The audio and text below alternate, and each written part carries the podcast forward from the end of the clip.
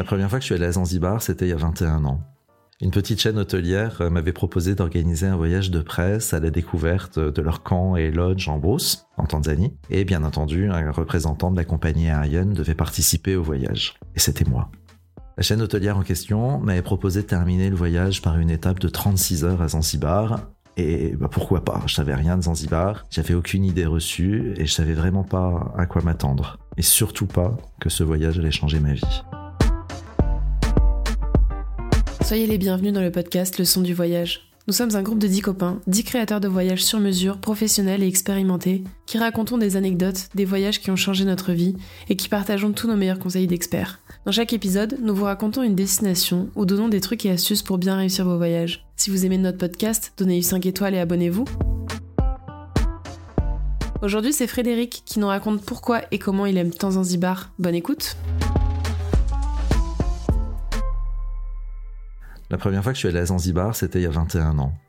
À l'époque, euh, je travaillais pour une compagnie aérienne africaine et euh, quelle idée Une petite chaîne hôtelière euh, m'avait proposé d'organiser un voyage de presse à la découverte de leur camp et lodge en Brousse, en Tanzanie. Et bien entendu, un représentant de la compagnie aérienne devait participer au voyage. Et c'était moi.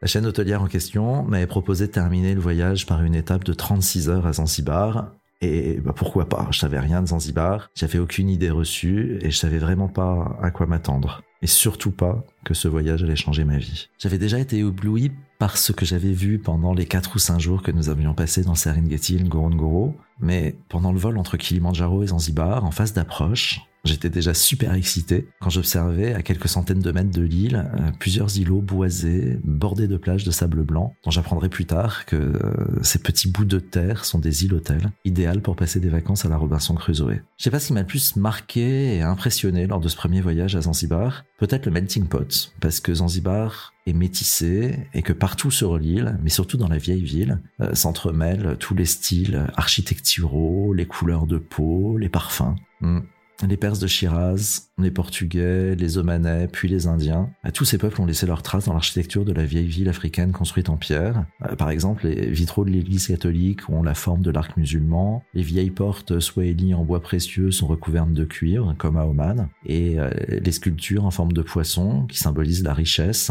euh, viennent d'Inde. Les femmes portent des tchadors qui ressemblent à s'y méprendre à des saris indiens et, et, mon chauffeur, il avait un petit chapeau rond brodé, un peu comme en Indonésie. On parle parfois de ville-monde. En tout cas, Zanzibar, c'est l'île-monde, là où tous les marins ont envie d'échouer. Ce que j'ai le plus aimé à Zanzibar, peut-être les bruits. Les cloches de la cathédrale qui sonnent, l'appel du muezzin, les sirènes des bateaux qui rentrent au port, le vent qui claque dans les tentures qui protègent les rooftops du soleil. Bien sûr, le sable blanc doux comme de la farine, la végétation complètement exubérante. Faut dire que ce premier voyage était à la fin du printemps, juste après la saison verte, après que les pluies ont permis à toutes les plantes sauvages de pousser. Et puis la douceur de vivre. Les, longs villages qui s'étirent le long de l'océan, les villageois qui se déplacent à vélo sur la plage, les couleurs des voiles des kitesurf. Ah, il était évident que j'allais retourner à Zanzibar. Pendant deux ans, j'ai accompagné un paquet de voyages de presse et, euh, c'est un peu à cause de moi qu'en 2002-2003, la France a commencé à s'intéresser à Zanzibar et que le tourisme s'y est tellement développé. Alors trois ou quatre fois par an, depuis 20 ans que je suis devenu créateur de voyages sur mesure, je pars euh, 8-10 jours à Zanzibar pour inspecter les nouveaux hôtels, parce qu'il se passe pas une semaine sans qu'on compte une ouverture, pour découvrir des expériences, des excursions, des restos, et à chaque fois c'est comme si c'était la première. J'ai dû aller à Zanzibar 60 ou 70 fois, et même si je connais l'archipel comme ma poche, à chaque fois je suis émerveillé. Tu peux nous mettre l'eau à la bouche Conseille-nous un plat typique et local. La cuisine swahili, bah, elle est comme la civilisation. C'est un mélange d'Afrique, d'Inde, d'Arabie, avec en plus les influences de tous les pays d'Europe, parce que c'est les Européens qui ont investi dans l'hôtellerie et la restauration. Il y a beaucoup de plats à base de poissons, de fruits de mer, de crustacés, et tout ça c'est accompagné de mangue, de noix de coco, et toujours toutes les épices qui font la réputation de Zanzibar. Et on surnomme pas Zanzibar l'île aux épices par hasard. Et une boisson spécifique? Bah, bien sûr, tous les jus de fruits naturels. Moi, je conseille le mélange avocat fruit de la passion. T'as à la fois la fraîcheur et l'acidité de la passion et la douceur d'un avocat un peu gras et un trait de citronnelle.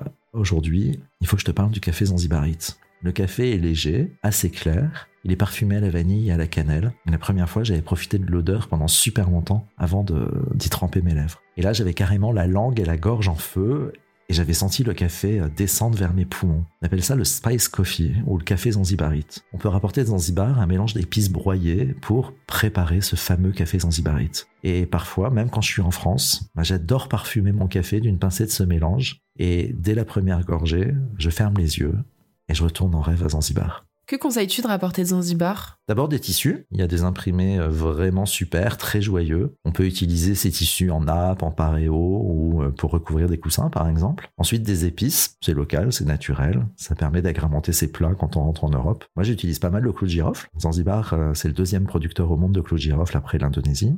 J'utilise la fleur d'anis, badiane, et puis surtout le poivre noir. Et je suis devenu dealer de poivre. Tous mes copains ils m'en réclament tellement il est parfumé aussi de l'artisanat. Les Zanzibarites, c'est vraiment des artistes et comme partout en Afrique, c'est les rois de l'upcycling. Ils récupèrent des canettes ou des capsules et ils transforment tout ça en jouets, en cendriers, en miroirs. Et puis moi, j'ai un femme pour les statues, les masques en bois, mais ça prend pas mal de place. Tu peux nous expliquer comment tu conseilles de découvrir Zanzibar? Pour moi, quand on va à Zanzibar, il faut prendre le temps de la découverte commencer par 2-3 euh, jours à Stone Town, la vieille ville de pierre, c'est la capitale, pour euh, découvrir le labyrinthe des ruelles, pour aller au marché, euh, flâner sur le port et, y déguster des, brochettes de poisson, une crustacés, boire un cocktail sur un rooftop et puis bah, passer des heures dans un bar ou un resto les pieds dans le sable à regarder le balai des bateaux, que ce soit les ferries qui vont à Dar es Salaam ou les dos traditionnels à voile triangulaire. En plus, la vieille ville est orientée à l'ouest, alors c'est là qu'on peut admirer les plus beaux couchers de soleil. En face de la vieille ville, il y a plusieurs euh, îles privées, j'en parlais tout à l'heure, et là, c'est le paradis. Pas un bruit de moteur, juste un bateau qui arrive ou qui part de temps en temps. Sinon, c'est le bruit des vagues, des oiseaux, l'odeur du feu de bois. Ok, c'est pas les vacances les plus actives, mais moi j'aime prendre le temps de contempler. Au pire, si j'ai la bougeotte, je peux aller faire un tour en kayak des mers, mais souvent, ça se termine plutôt en sieste. Et puis, il y a les villages de pêcheurs de la côte Est. Ouais, il reste des villages paisibles. Faut faire attention parce que le tourisme a commencé à se développer en 1997-98 et au début c'était vraiment l'anarchie parce que des promoteurs ont construit n'importe quoi, n'importe où. Officiellement, on n'a pas le droit de construire plus haut que les palmiers, mais un jour il y a un patron d'hôtel qui m'a dit "Oh, tu sais, Zanzibar, c'est plus facile de demander des excuses que des autorisations." Tu vois le genre. Alors Paje, Kiwengwa, Kendwa et surtout Nungui, il faut oublier. Ah bon, pourquoi? Qu'est-ce que t'aimes pas là-bas? Les pires, c'est Nungui et Kendwa au nord. C'est devenu un peu sexe, drogue et même pas rock'n'roll. Juste de l'Europop euh, complètement moisi sur laquelle des jeunes s'abrutissent les soirs de full moon. Ok, je parle comme un boomer, mais j'assume parce que dans mon cœur, Zanzibar, c'est pas ça. La plage à Zanzibar, pour moi, c'est les villages encore tranquilles. Pour moi, la plus belle réussite de développement touristique raisonné, c'est Jambiani au sud-est. À Jambiani, il y en a vraiment pour tous les goûts. Il y a euh, des petits boutiques hôtels au luxe tapageur. Il y en a d'autres qui proposent des vacances nonchalantes avec euh, séances de méditation, de yoga, conférences de gourous, euh, des clubs de kite, pas autant qu'à Padje, qui est le village juste au nord de Jambiani. Et il y a plein de maisons secondaires, genre des Européens qui ont craqué pour le village, qui ont fait rénover une maison et qui viennent ici une fois ou deux par an. Alors c'est aussi le royaume d'Airbnb. Mais ce qui est bien, c'est que tout le village profite du développement touristique. Il y a plein de petites boutiques, on peut acheter des souvenirs faits sur place, de l'artisanat, de la confection, avec euh, des tissus traditionnels imprimés de toutes les couleurs. Il y a des petits restos, des étals de fruits, des coiffeurs, des barbiers. Euh, il y a des masseuses sur la plage, des filles qui font des tresses et des tatouages au henné. Et en gros, vraiment, tout le village profite de la manne touristique. Bah tant mieux. Alors, où aller à Zanzibar? Je recommande surtout euh, Matemwe, Mishamvi et Kizimkazi, qui sont encore plus préservés du tourisme de masse. Matemwe, c'est au nord-est, c'est un gros village de pêcheurs où les maisons sont construites en pierre de corail. C'est vraiment le Zanzibar que j'ai découvert en 2002 et le temps euh, qui passe ne semble avoir aucun effet sur Matemwe. Il y a des femmes au sarré coloré qui s'affairent à chercher de l'eau du bois, des enfants qui s'amusent à tenter de vaincre leur timidité et qui s'approchent des voyageurs. Il y a des hommes qui négocient le poisson et qui palabrent inlassablement et des vaches les vaches, elles se baladent nonchalamment entre le village et la plage. Au sud-est, j'aime beaucoup Michamvi, même si ça commence pas mal à construire, mais pour l'instant, c'est des petits hôtels et le village reste vraiment tranquille. Et complètement au sud, il y a Kizimkazi. Il y a un peu la foule tôt le matin pour apercevoir les dauphins, parce que les dauphins s'amusent tout près des côtes aux premières lueurs du jour, mais à partir de 7h30, 8h, les touristes s'en vont parce que les dauphins retournent au fond de l'eau, parce que l'eau devient trop chaude, et là, il n'y a plus personne. Bah voilà, Un mélange de vieilles villes, d'une île privée si on a le temps, des séjours dans un ou deux villages de pêcheurs. Pour moi, c'est le dosage idéal de vacances à Zanzibar. Tu rajoutes un dîner romantique sur un rooftop avec des tentures et des coussins de tissus précieux, une balade en bateau ou en kayak, des déjeuners euh, ou des dîners de poissons, et puis après ça dépend de l'ambiance. Des châteaux de sable géants si on voyage avec des enfants, une piscine privée face à l'océan si on part en amoureux, ou une grande villa si on part entre copains. Ok.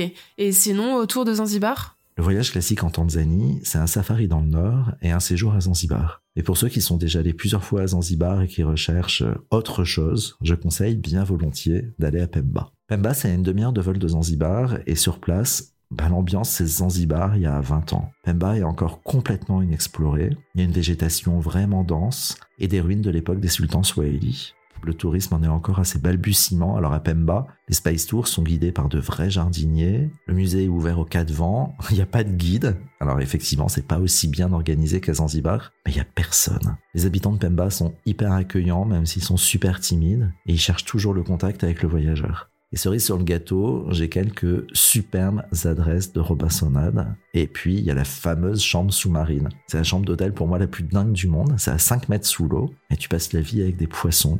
J'y ai passé une nuit cet hiver. C'est vraiment l'expérience d'une vie. Bon, on peut parler pratique? Combien d'heures de vol depuis la France? Au total, 12 à 15 heures de vol, avec euh, un changement au Qatar, à Dubaï, en Éthiopie, au Kenya, ou Amsterdam, Zurich, Francfort. Mais depuis 2021, Air France opère un vol direct pour Zanzibar en 8h30. Et ça, ça change vraiment la vie. Au retour, euh, le vol passe par Nairobi ou Dar es Salaam, mais on descend pas de l'avion et au total, on met 11 heures. Il y a un décalage horaire? Alors pas beaucoup, 2 heures l'hiver, 1 heure l'été. C'est quoi la meilleure saison? Si tu me poses la question au point de vue euh, météo, je te dirais toute l'année, sauf en avril-mai, où en général il y a beaucoup de pluie. Moi j'adore l'été européen, juin, après euh, la, la saison des pluies, pour la, la générosité de la végétation. Euh, l'été jusqu'en septembre, qui est la saison la plus fraîche, mais genre 25 le jour et 20 la nuit, hein, on n'a pas froid. Et vraiment, janvier, février et surtout en mars, à l'arrivée de la mousson, l'air est trop chaud pour moi et en plus, au mois de mars, il est chargé d'humidité et même l'océan, c'est comme de la soupe. Après, comme Zanzibar est devenu super renommé, il y a quand même beaucoup de monde de la période de Noël à fin février et en juillet-août. Donc je te dirais, l'idéal pour voyager loin de la foule, c'est juin ou de septembre à début décembre. Mais en fait, c'est toi qui décides. Et combien de temps tu consacrerais à ce voyage? Maintenant qu'il y a le vol direct d'Air France, puis tu sais qu'il y a qu'une heure ou deux de décalage horaire, on peut y aller pour 8-10 jours. Moi, je trouve que 11-12 jours, ça laisse le temps de voir plein de choses. Et puis, si tu fais un safari animalier avant ou après, ou même au milieu d'un voyage à Zanzibar, tu peux vraiment dépasser deux semaines sans t'ennuyer. Quel budget à prévoir? Bah, ça dépend de la catégorie d'hôtel que tu cherches. On a des hébergements vraiment chouettes à partir de 150 euros la chambre pour une nuit, mais ça peut dépasser 1000 euros la nuit. En gros, faut compter 2000 à 3000 euros par personne pour 10 jours sur place, et ça, ça comprend les vols au départ d'Europe, des hébergements variés, mais à chaque fois des, hôtels de caractère. Donc ça peut être des petits palais de l'époque omanaise en ville, une ou deux nuits en île privée, et une semaine en bord de mer dans un ou deux jolis boutiques hôtels, plus trois ou quatre euh, excursions essentielles. Et si tu combines euh, avec un safari animalier sur la partie continentale de la Tanzanie, là ça peut monter très vite, parce qu'il faut compter entre 500 et 800 euros par personne et par jour de safari. La Tanzanie ayant euh, choisi de ne pas avoir de trop forte euh, fréquentation, et malheureusement elle a choisi de sélectionner les voyageurs par l'argent. Puis sinon on peut avoir des billets d'avion, si on réserve longtemps à l'avance, à 800, 900 euros euh, aller-retour. Ben, bien sûr pas à Noël ni au mois d'août. hein. Ok, sur place? Pour un repas de rue, tu peux avoir quelque chose de vraiment chouette à partir de 10 euros, 20 euros dans un bon resto, une bière 3-4 euros et un jus de fruits local en plus, 2 euros à peu près. Et les transports sur place coûtent quand même assez cher. Par exemple, le prix de l'essence, il est aussi cher à Zanzibar qu'en France. Tu sais, au son du voyage, on est très branché tourisme responsable. Tu peux nous parler d'une action qui a retenu ton attention? Déjà, pour voyager responsable à Zanzibar, on peut aller dans des hôtels indépendants et pas des hôtels de chaîne. Euh, moi, je travaille beaucoup avec des petites constructions, matériaux naturels, des petites capacités, euh, construites avec une logique d'aération. Il n'y a pas de clim, par exemple. Tu peux acheter des souvenirs artisanaux fabriqués sur place et des épices. Et si t'es intéressé par la vraie économie de Zanzibar, tu peux visiter une coopérative d'algues à Padje au sud-est. La culture des algues, c'est la troisième ressource économique de Zanzibar après le tourisme et la pêche, à peu près ex aequo avec le commerce des épices. On a développé une visite avec les cultivatrices où tu apprends comment on plante les algues, euh, comment on les fait pousser, comment on les récolte, comment on les broie et les transforme. Et puis tu peux acheter des savons, des huiles essentielles à base d'algues.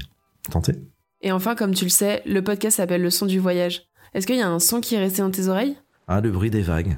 Surtout quand on choisit une chambre face à la mer. Le bruit des vagues, c'est mieux que la SMR pour s'endormir. Et puis la langue swahili qui est chantante. Et pour être honnête, il y a cette horrible chanson que tout le monde chante à Zanzibar. Ça fait euh, Jambo, Jambo Buana, Abarigani, Nzuri Sana, Wageni, Mwakaribishwa, Kenya Jetu, Hakuna Matata. Ça veut dire quoi? Euh, ça veut dire bonjour, bonjour monsieur, comment ça va? Ça va très bien. Bienvenue, soyez les bienvenus. On te reçoit dans notre pays, il y a pas de problème. C'est carrément une chanson à texte quoi. Tu parles Swahili?